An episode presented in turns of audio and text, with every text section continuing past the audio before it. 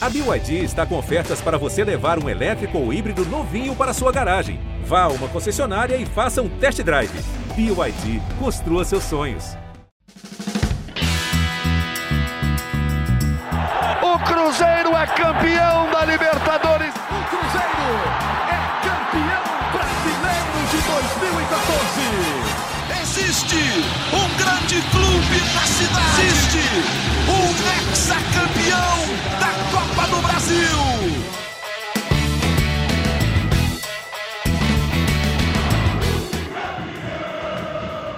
Um abraço a você que nos acompanha. Tá chegando o GE Cruzeiro, a edição de hoje, mais uma edição do líder da Série B, mais uma edição depois de vitória, mais uma vez depois de vitória em casa, de bom público no Mineirão. E agora para fechar, praticamente fechar, fazer o, o balanço do primeiro turno da Série B do Campeonato Brasileiro, porque o Cruzeiro já é agora oficialmente, matematicamente, o melhor time do primeiro turno do Brasileirão da Série B. Tem uma vantagem muito sólida para o segundo, muito sólida para o quinto mas o jogo contra o Novo Horizontino teve longe de ser confortável para o time celeste, hein? Eu sou Henrique Fernandes, vou tocar a bola aqui com os nossos convidados e vou saudar um a um aqui, aquele destaque inicial, para a gente começar a tocar a bola depois com mais profundidade. Primeiro abraço ao meu companheiro de várias jornadas, Jaime Júnior. Vitória no Ufa-Ufa, hein? Não foi fácil não, hein, Jaime? Um abraço. Foi não. Foi legal ver a postura do Novo Horizontino, que valorizou muito essa vitória do Cruzeiro. E eu já fiz todos os números aqui para a gente poder falar muito a respeito dessa extraordinária campanha do Cruzeiro. Um abraço a todos. O nosso matemático Jaime Júnior, é, cheio de coisa já consolidada, né? Mesmo ainda faltando uma rodada, o jogo contra o CSA no meio de semana. Isso aí pensando no primeiro turno do Campeonato Brasileiro da Série B. Gabriel Duarte, nosso setorista do Cruzeiro aqui, acompanhou bastante negociações aí nessa última semana, a janela abre nessa segunda-feira, e aí os caras vão começar a serem é, registrados, alguns já vão ter condição de jogo, outros não, o Gabi vai nos atualizar em relação a tudo. É, nesse último jogo, né, Gabi? Sem os caras que estão chegando, já tem quatro, eu diria que cinco com o Stênio voltando, garantidos, né? Mas foi o último recado para quem tem jogado. A partir de agora, a concorrência acirra, né, Gabriel? Um abraço. Um abraço, Henrique, um abraço para todo mundo que está nos ouvindo. É verdade, agora a janela está se abrindo, né, a janela de transferências de inverno aqui do Brasil, e a possibilidade de Cruzeiro se reforçar, o Cruzeiro está se reforçando, e também a possibilidade de alguns jogadores saírem desse elenco, alguns jogadores que não estão tendo tantas oportunidades com o Paulo Pesolano. Então, talvez seja bastante agitado os próximos dias aí do Cruzeiro, porque a gente vai ver uma, uma mudança, talvez, aí na cara do elenco do Cruzeiro. O Cruzeiro pensando realmente em se reforçar, né? Para se manter bem lá na ponta da tabela e aí talvez conseguir o mais rápido possível esse acesso, essa garantia de volta à Série A do Brasileiro. É, se nada é tão ruim que não possa piorar, nada é tão bom que não possa melhorar. Tá ótimo Cruzeiro, caminho bacana mas é possível sim melhorar e até já projetar, fazer coisas mais a médio e longo prazo. Bom, deixei ela por último, mas ela evidentemente é a grande estrela aqui do nosso podcast. A gente trabalha para o torcedor do Cruzeiro, temos a voz da torcida, a representante da torcida do Cruzeiro aqui no nosso podcast, Fernanda Hermsdorf, que estava no Mineirão para variar, né? Estava até um domingo gostoso para ir para o estádio. Essa mulher já viajou para cobrir, para acompanhar Cruzeiro, né? Cobrir como torcedora, mas acompanhar o uhum. Cruzeiro e já tomou chuva em estádio, Fernanda. Esse domingo estava gostoso de lá, né? Jogo quatro horas, solzinho, expectativa de vencer. Só que dentro de campo, dentro do estádio, teve sufoco para a torcida, hein, Fernanda? Tudo bem? Henrique, um abraço para você, para o Jaime, Gabriel, todo mundo que nos, nos ouve. E então, realmente, o clima estava muito bom para poder ir no estádio. É, estava bem confortável, a torcida foi lá com mais de 46 mil pessoas, mas, assim, como você falou, teve alguns apertos aí dentro de campo. A gente sente o time do Cruzeiro está muito desgastado pela sequência de jogos. O time não está tendo tempo para descansar, é, é partida atrás de partida. A gente teve jogos muito difíceis aí, principalmente pela Copa do Brasil, que exigiu muito do time. Então a gente vê os reflexos aí desse calendário apertado que é um time mais cansado e aí não está conseguindo entregar tanto quanto que a gente entregava. Fora a questão dos desfalques também que a gente acabou é, sofrendo aí durante a temporada, né? Mas é, ver, é, é verdade. Pois é, mas assim, eu fiquei feliz que o Cruzeiro conseguiu, na, nas chances que teve, ser eficiente. Eu vi aqui que a gente teve 12 finalizações e 5 foram no gol, quase 50%, o que é um número muito maior do que o normal. Geralmente aqui eu venho reclamar das finalizações, que a gente aproveita 30, 20, às vezes até 10% só. Então, pelo menos, por mais que a gente foi assim, teve menos chance que o Novo Horizontino, menos posse de bola, menos tudo, a gente conseguiu aí aproveitar as oportunidades, né? Mas de fato o time caiu de rendimento, o que é normal, é compreensível, a gente sabia que o momento ia oscilar. É, o Pesolano até falou sobre isso na coletiva, né? E falou: ah, acho que o nosso jogo foi muito semelhante aos jogos contra Guarani e, e Ituano, que ele também acha que o time não jogou tão bem, ele reconheceu que o time teve uma queda agora, mas ele disse que a torcida puxa para cima, né? E a torcida foi um diferencial para o time se remobilizar depois do gol de empate e construir sua ação de ataque. Que ele, inclusive, é, disse que teve um, uma dosezinha de sorte no gol do Rafa Silva. Eu concordo, acho que teve uma dosezinha de sorte, mas que premiou uma jogada bem construída. E acho até que o Cruzeiro teve chance de meter um segundo. Uma muito clara com o Daniel Júnior, ah, uma boa do Léo Paz, para mim jogou uma enormidade nesse domingo no, no Mineirão. O Léo foi muito bem no jogo. Então, acho que, assim, é, campeonato também é complicado, né, Jaime? É um campeonato que você pega um adversário como o Novo Horizontino, meio de tabela, um time que caiu no Paulista, mas que tinha no banco ali o Rafael Guanais, que foi um treinador uh, auxiliar do Cruzeiro durante os últimos meses, saiu no meio de junho, né, para treinar o Novo Horizontino, então conhece o Cruzeiro. Uh, tem alguns bons jogadores no time do Novo Horizontino, interior de São Paulo se investe bem para montagem de time, e está vivendo um momento diferente do momento do início da temporada, né? Era um adversário também com, com seus valores e até por isso o jogo foi tão complicado, né, Jaime? É, e ele trabalhando no Cruzeiro, Henrique, todos que nos acompanham, ele viu muitos times virem ao Mineirão para poder se defender bloco baixo, se defendendo, até tomar o primeiro gol. Aí tomava o primeiro gol, aí que essas equipes iam sair para o jogo. Vimos muito isso acontecer no Mineirão. Ele veio com uma proposta diferente. Ele tentou igualar a posse de bola com o Cruzeiro, né, e, e, conseguiu fazer isso para mim, sabe? Ele marcou lá na frente, atrapalhando a saída de bola do Cruzeiro. Eu acho que fez um bom jogo a equipe do Novo Horizontino. Né? É, de acordo com a nossa central do apito, por exemplo. Primeiro tempo, eu, eu não gostei do primeiro tempo do jogo, gostei mais do segundo. Do, do, Cruzeiro. Primeiro tempo, acho que o Cruzeiro teve mais dificuldade, por exemplo, na, no acabamento da jogada. Luvanor com mais dificuldade no acabamento da jogada. Acho que o Luvanor não fez um bom jogo acabou saindo ali no intervalo e com a saída dele eu acho que o Cruzeiro é, deu começa, uma melhoradinha. Começa pela mudança de escalação, né? Que me surpreendeu é. particularmente. Estava no jogo, na hora que peguei a folhinha do, da escalação lá sem o Daniel e com Adriano e Machado. É, os o Machado dois... fazendo mais à frente ali, né? É, Isso, o Machado disso. participava mais à frente, mas os dois juntos do, do Neto. O é. pessoal até brincou, né? O William é tão importante para o time, o William Oliveira, que precisou de dois volantes para substituir ele, né? É, mais ou menos por aí. Mas, assim, é, para jogar contra o Fluminense, sabe, um meio de campo mais assim, mais, mais, mais com mais volantes, ok. Mas para jogar em casa, eu, eu preferia o Daniel Júnior. Mas eu entendo o Pesolano, porque o Daniel, é, a gente comentou aqui nos últimos podcasts, o jogo contra o Guarani, erros na tomada de decisão. Então ele preferiu colocar essa trinca aí de, de meio-campistas. O que mostra para mim que para esse Cruzeiro melhorar, Hoje, a posição que eu. Já, já chegaram alguns reforços, já foram contratados. A, a posição que falta para mim hoje é desse meio-campista, que possa fazer essa, essa ligação do meio com o ataque, sabe? Um cara que possa fazer o que. A, a, jogar na posição do Danielzinho, né? Porque o Machado jogou na posição do Danielzinho. Vocês concordam comigo? E assim, é, eu acho que falta esse sim. cara. E aí, aí vai, vai cair na questão das lesões que a Fernanda até tocou, né? Porque, teoricamente, o elenco tem o João Paulo para ser esse cara. E o João Paulo machucou gravemente, né? É. Tem que ter esse cara agora. Eu acho que essa é a posição que o Cruzeiro tem que trazer, né?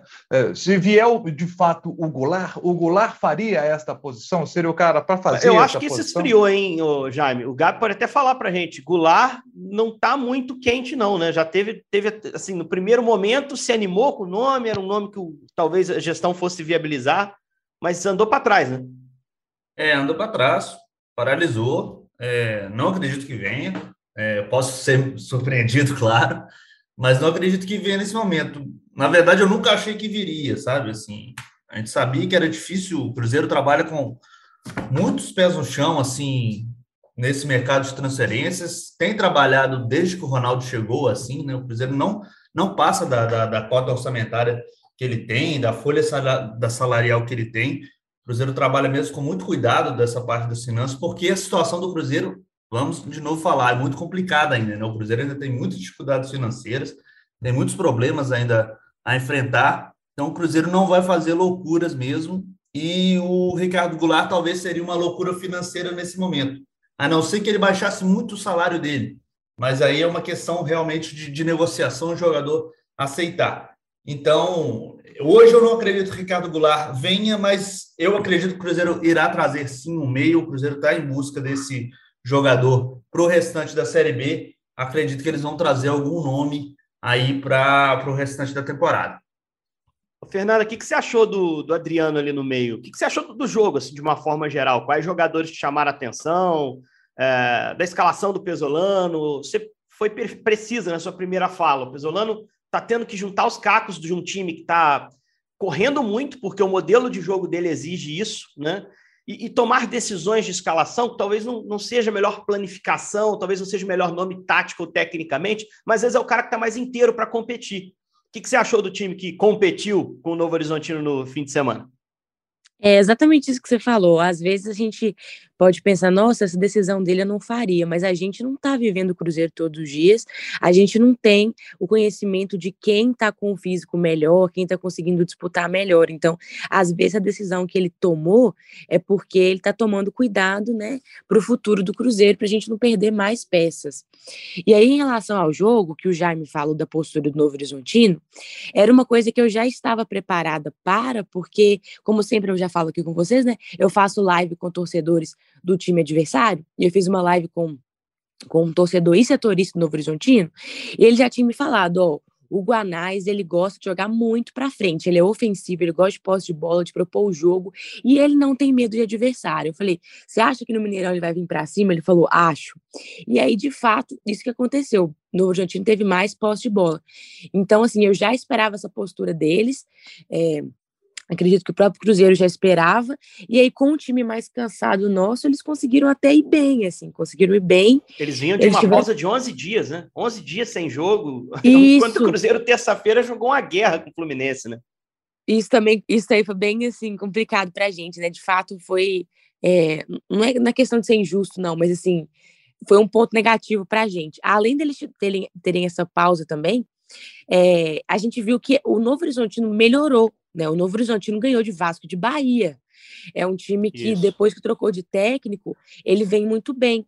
E por mais que eles tiveram um péssimo Campeonato Paulista, eles reformularam a equipe para a Série B. Tanto foi uma pergunta que eu fiz para o Pedro, né, que eu trouxe para o meu canal. Ele, eu falei assim, como é que o Novo Horizontino foi ele rebaixado no Paulista e chega bem assim no campeonato na Série B. Bem, bem que eu falo assim, porque geralmente um time que acaba de subir para a Série B, a gente pensa que vai ter uma campanha para se manter ali, brigar para não cair. E o Novo Horizontino não, assim, na última rodada estava em oitavo, eles estavam eles estavam na parte de cima da tabela. E aí ele falou, porque o Novo Horizontino ele se reformulou para a Série B, fez novas contratações que foram boas, e agora tem um novo técnico também que ele tem bastante qualidade, e a gente vê um time aí que não está lutando para não cair, está lutando para ficar na parte de cima da tabela. É, é, e aí.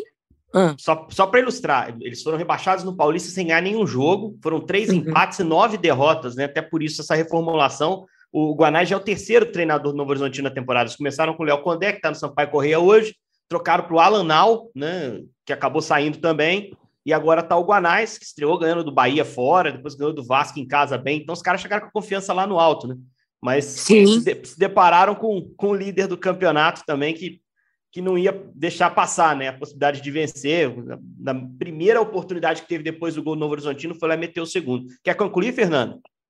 É, não, é só porque você acabou perguntando também em relação ao time, e eu não falei, mas Isso. assim, o time do Cruzeiro, como eu falei, eu sinto que ele tá muito cansado, mas os jogadores se entregam de qualquer forma. Sobre o Adriano, achei que ele foi muito bem. Fico feliz que ele tenha feito um gol para aumentar a moral dele, porque às vezes eu acho que é, ele é um pouco subestimado pela torcida do Cruzeiro, mas muito também porque é, algumas chances que ele teve como titular ele não aproveitou. Aí acaba que a galera pega em cima pega no pé dele mesmo. Mas assim, ele tem muito potencial, eu defendo ele aqui desde sempre. Mas assim, eu gosto bastante do futebol dele. Quando ele consegue demonstrar, a gente vê a qualidade que ele tem. O Paz também, como você falou, foi muito bem. É, agora, obviamente, tem que dar o destaque aí do Rafa Silva, que entrou para fazer o gol. E ele sempre entra bem. Ele é um cara que tem muita qualidade de finalização. É, ele tem essa, essa característica, só que infelizmente o problema do Rafa Silva é físico, né? Que ele, ele sofre muito com lesão, infelizmente. Eu acho que se ele tivesse menos esse problema, se ele tivesse um físico melhor, ele seria um titular quase que incontestável do Cruzeiro. Mas como ele machuca muito, acaba que não dá para contar sempre com ele, ele fica muito fora, e aí o pessoal não coloca ele de titular. Mas assim, gosto muito dele, acho que ele ajudou bastante o Cruzeiro e ele traz essa qualidade na finalização aí, né? Então, acho que esse seria meu destaque. É, falar em, em, finalização e qualidade, pode ir, Gabi, depois eu vou puxar um teminha aqui com, com o Jaime especificamente. Não só complementar duas coisas que a Fernanda até citou. Ah, primeiro, do, da questão do Novo Horizontino. Até o Neto Moura, após o jogo, disse que eles viram que o Guanais treinou bem o time para a partida, porque, o, segundo o Neto Moura, ele paralisou muitas jogadas que o Cruzeiro faz, geralmente. Então, ele acreditava que, que o Guanais estudou realmente bem, Usou fez bem o dever de casa para neutralizar o Cruzeiro em alguns momentos. E outra situação é sobre o Adriano. O, não sei se todo mundo sabe, mas o Pesolano vê o Adriano como um meia hoje no Sim. Cruzeiro. Ele não considera o Adriano hoje como um, um volante assim de, de, marcação exclusivamente. Ele considera um jogador mais à frente, um segundo, terceiro homem de meio de campo. Ele tem pedido muito ao Adriano para pisar na área, inclusive o Adriano inclusive falou isso no pós-jogo e aí deu certo ontem com, com o jogador fazendo um gol. É isso, o Cruzeiro faz muito bem, povoar a área, principalmente quando o Edu sai lá de dentro. Você vê o lance do primeiro gol, você pode discutir se teve impedimento ou não, uh, mas você tem o ala direito fechando para tentar de cabeça o Léo Paz, que é quem possivelmente raspou de cabeça para o Adriano, que é o meio-campista, fechar no segundo pau e fazer o gol. Então sempre tem que ter alguém lá dentro, não precisa ser o centroavante. Até sobre isso, Jaime, esse é o tema. O Edu está completando, completou um mês sem fazer gol. Se a gente não contar o gol que ele fez em Itu, que foi um gol legal, contra o Ituano, mas que o VAR errou gravemente e tirou o gol do Edu. É, mas ele tem dado assistências, ele tem, deu assistência contra o esporte, contra o Vila, é, deu assistência nesse jogo né, de, de domingo. Ele cruza, faz a cavadinha para o gol do Adriano. É um Edu diferente? Você acha que tem algum problema assim nesse jejum de gols? É, ou é uma questão de tempo? Ele está no lugar certo? É, não, não teve queda de desempenho do Edu? Como é que você avalia esse, esse pequeno jejum do, do Edu? É, centroavante é analisado muito por número de gols, né? Se o cara tá claro. tá fazendo gol, tá legal. Opa, esse cara é bom. falar nisso, ele tem Aí... 16 na temporada. Ano passado é. ele fez 17 pelo Brusque, tá? Um de igualar o desempenho do ano passado, né? É. E, e os 17 todos na Série B, né? Os 17 que o, que o. Que o, que o Edu fez no ano passado. E assim, e o, o cara é analisado muito por isso, né? O cara tá fazendo gol, então a galera bota lá aquele joinha lá, né? Agora, o, o Edu é, é, um jogador que, nas mãos do Pesolano, para mim, ele, ele melhora. O Edu é um jogador melhor do que o Edu do Brusque. O Edu é o jogador que sai mais da área, que combate mais, e que é esse cara que uhum. agora dá assistências, como você destacou. É, tem jogos que são mais difíceis para o centroavante. São jogos que o centroavante tem mais dificuldade para aparecer. Por exemplo, nos jogos contra o Fluminense, né? É, era um time de mais qualidade, ali estava mais difícil, ele estava muito bem marcado, né? Mas essa característica do Edu, né? Desse cara que sai mais da área, que busca mais o jogo, que participa muito da marcação, né? Porque o Cruzeiro é um time muito intenso na marcação, essa marcação começa lá na frente com o Edu. Então, acho que o, o Edu 2022 é, apesar né, de, de, na Série B, se a gente fizer um comparativo de Série B do Campeonato Brasileiro, ser um jogador que fez menos gols até agora do que no do ano passado, né?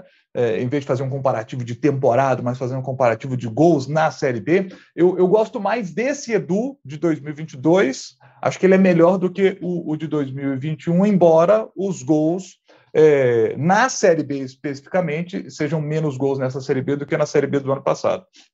É, Lembrando tem... que a assistência do primeiro gol foi dele, hein? Exato. Como eu disse, a cavada é dele, né, Fernanda? Ele é que mete essa bola na área ali pro, pro Adriano complementar no segundo pau. Eu acho que ele é muito útil, cara. Ele participa de pressão, que era um troço que é. ele não fazia direito no Brusque. Ele tá em forma, ele tá mais fino. Pega a foto do Edu quando chegou no Cruzeiro e como tá hoje. É, eu acho verdade. que ele tá se cuidando, ele tá olhando para esse, esse clube, cara, essa camisa. Ele nunca sentiu isso que a torcida oferece. Como a chance da vida dele. Eu, eu, vejo um foco gigante nele, assim, acho que daqui a pouco a bola entra, não tem que... Ele mesmo fala, Henrique, que é a chance da carreira dele. É, não, já numa altura da carreira, ele já chegando ali, ele tem quantos anos mesmo, Gabs?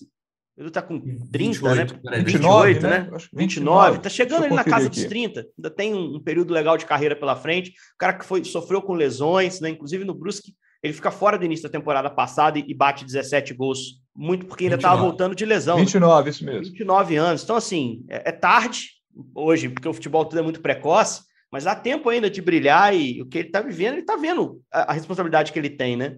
Então tá se cuidando muito para ajudar o time do Cruzeiro. É, é porque é, ele é meu parceiro, entendeu? Ele gosta do Super Edu lá na narração, é.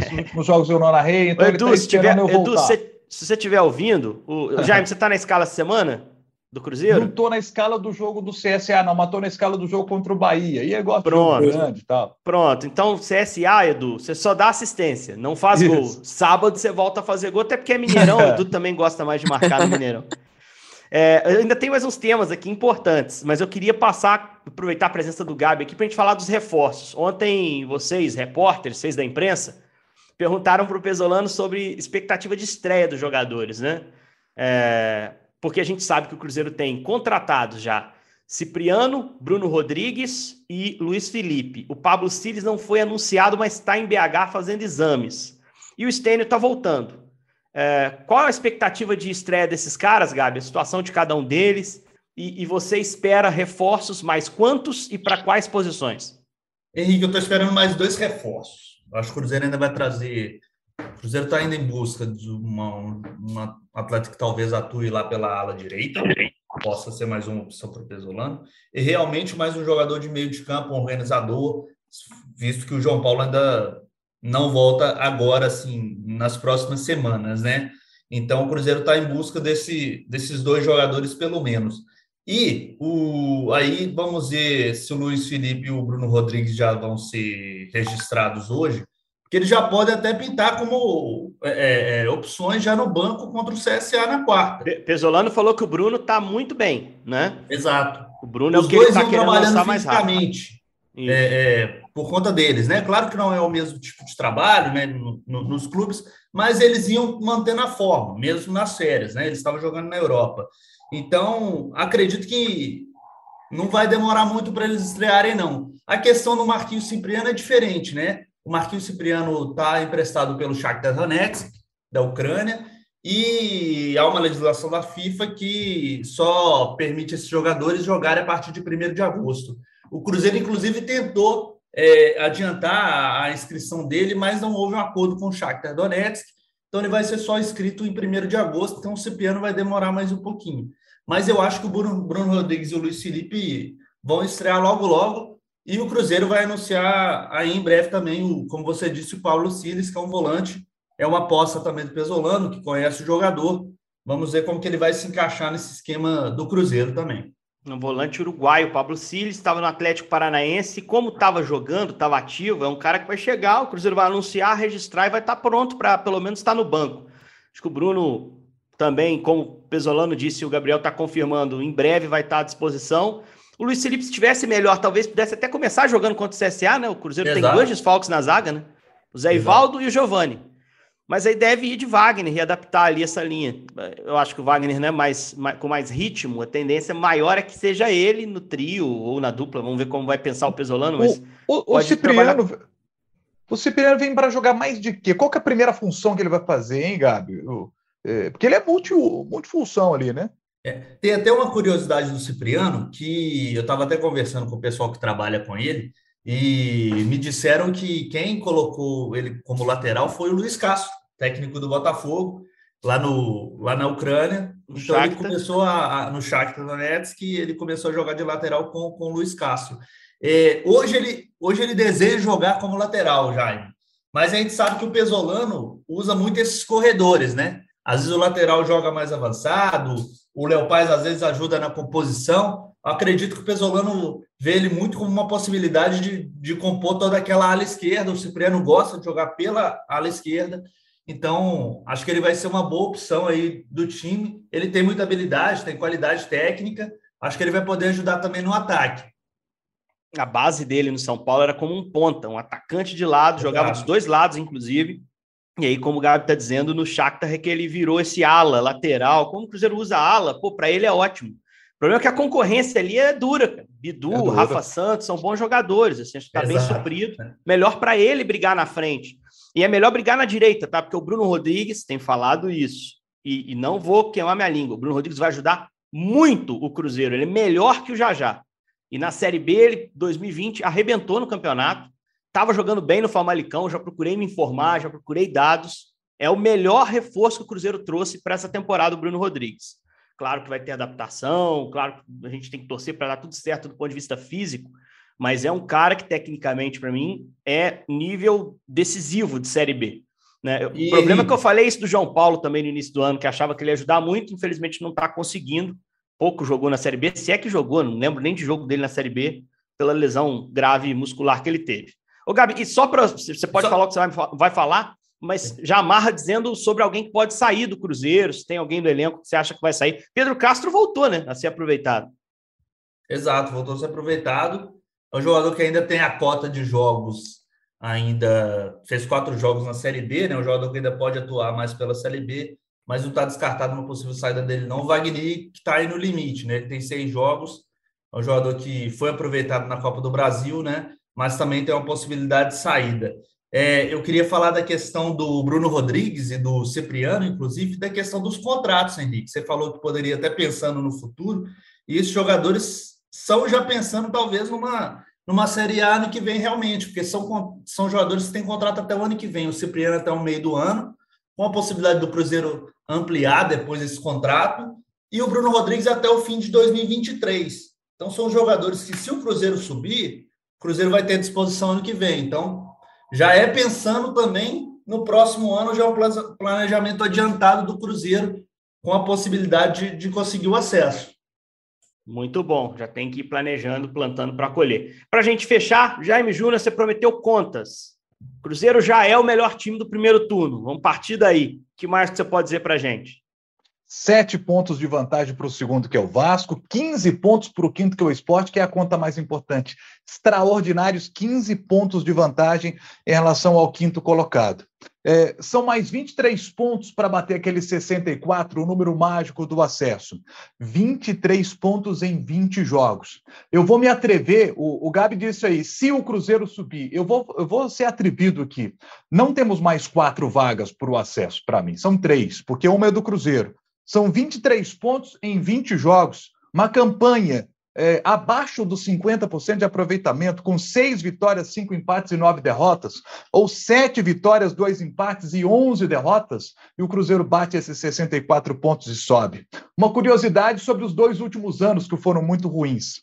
Se o Cruzeiro, né? Olha só, gente, Cruzeiro em 2021, ele nessa época, com 18 jogos, ele era o 16 com 18 pontos. Em 2020, ele era o 18 com 17 pontos. Lembrando que ele tinha perdido 6 pontos. Na verdade, então, o Cruzeiro tinha somado 23 e tinha 17 na tabela porque perdeu 6 pontos, porque por causa daquela dívida que não pagou e foi punido pela FIFA. Nessa campanha de 2020, sendo o 18º colocado ali, né, com esses 17 pontos, é, que de fato eram 23, a campanha do Cruzeiro até ali nesses 18 jogos eram, eram seis vitórias e cinco empates. É exatamente o que o Cruzeiro precisa aqui para frente, só que em 20 jogos. Então, o acesso, gente, é, é questão de tempo, não são mais quatro vagas. São três vagas é, hoje para a Série B, que uma é do Cruzeiro. A melhor campanha do primeiro turno está na matéria do GE, inclusive quem quiser pode conferir lá, está muito legal. O Vitória em 2012 com 44 pontos, o Cruzeiro pode igualar essa vitória essa campanha do Vitória, né? Se venceu o CSA é na última rodada do, do turno, já é uma campanha melhor que o primeiro turno do Corinthians de 2008 com 39 pontos. O Vasco em 2009 também fez 39 pontos, né? Palmeiras de 13 fez 42. Então o Cruzeiro vencendo ultrapassa também essa campanha do Palmeiras e iguala a melhor campanha da história de primeiro turno com o Vitória. É uma campanha extraordinária Gigante. e é a contagem regressiva por acesso, sem dúvida alguma. Sem dúvida alguma. Então é isso, galera. Quarta-feira o Cruzeiro joga de novo, sete da noite, Rei Pelé em Maceió. Joga contra, contra o CSA. Vou fazer uma maldade com a Fernanda. Você vai em Maceió pegar praia e ver o jogo, Fernanda? Olha, eu adoraria, juro que eu cheguei a olhar a passagem, mas tá assim, inviável totalmente. Mas se eu pudesse, eu teria ido. Mas assim, já estou ansiosa para esse jogo. Aí vamos ver se a zica vai acabar, gente. Tá quanto, deve... da passagem para Maceió? Que curioso. Tá muito caro? Assim, de última hora tava mais de 1.500. Eita. Você tá doido. É, eu vou para lá, vou para lá, mas vou de férias em setembro, tá? Vou, Ai, vou para lá, vou de férias em setembro. Aí dá para comprar mais barato. Vai deu para comprar mais também? barato, deu, deu para deu para planejar um pouco melhor. Tô ansioso também. Assim, Você vai para Maragogi. Henrique? Não, não, vou, vou para Ah, tá, Maceió, Maceió. mesmo, isso. Vou para Maceió mesmo.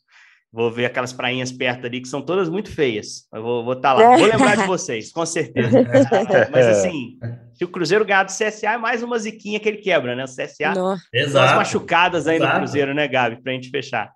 O Cruzeiro não venceu o CSA é, desde aquele fatídico episódio é, em 2019, né, do rebaixamento, tanto no turno como no retorno, o Cruzeiro não venceu o CSA, né?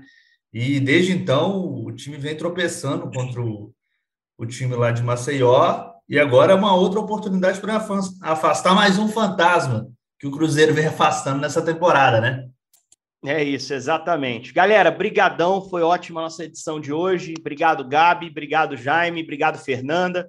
Agradecendo também ao Bruno Mesquita, que nos coordenou aqui nessa gravação. E prometendo para você, torcedor cruzeirense, quinta-feira tem mais. Tem outra edição do nosso GE Cruzeiro para repercutir esse Cruzeiro e CSA. Jogo na quarta, às sete da noite, você acompanha também com o nosso Grupo Globo. Valeu? Um grande abraço e até a próxima.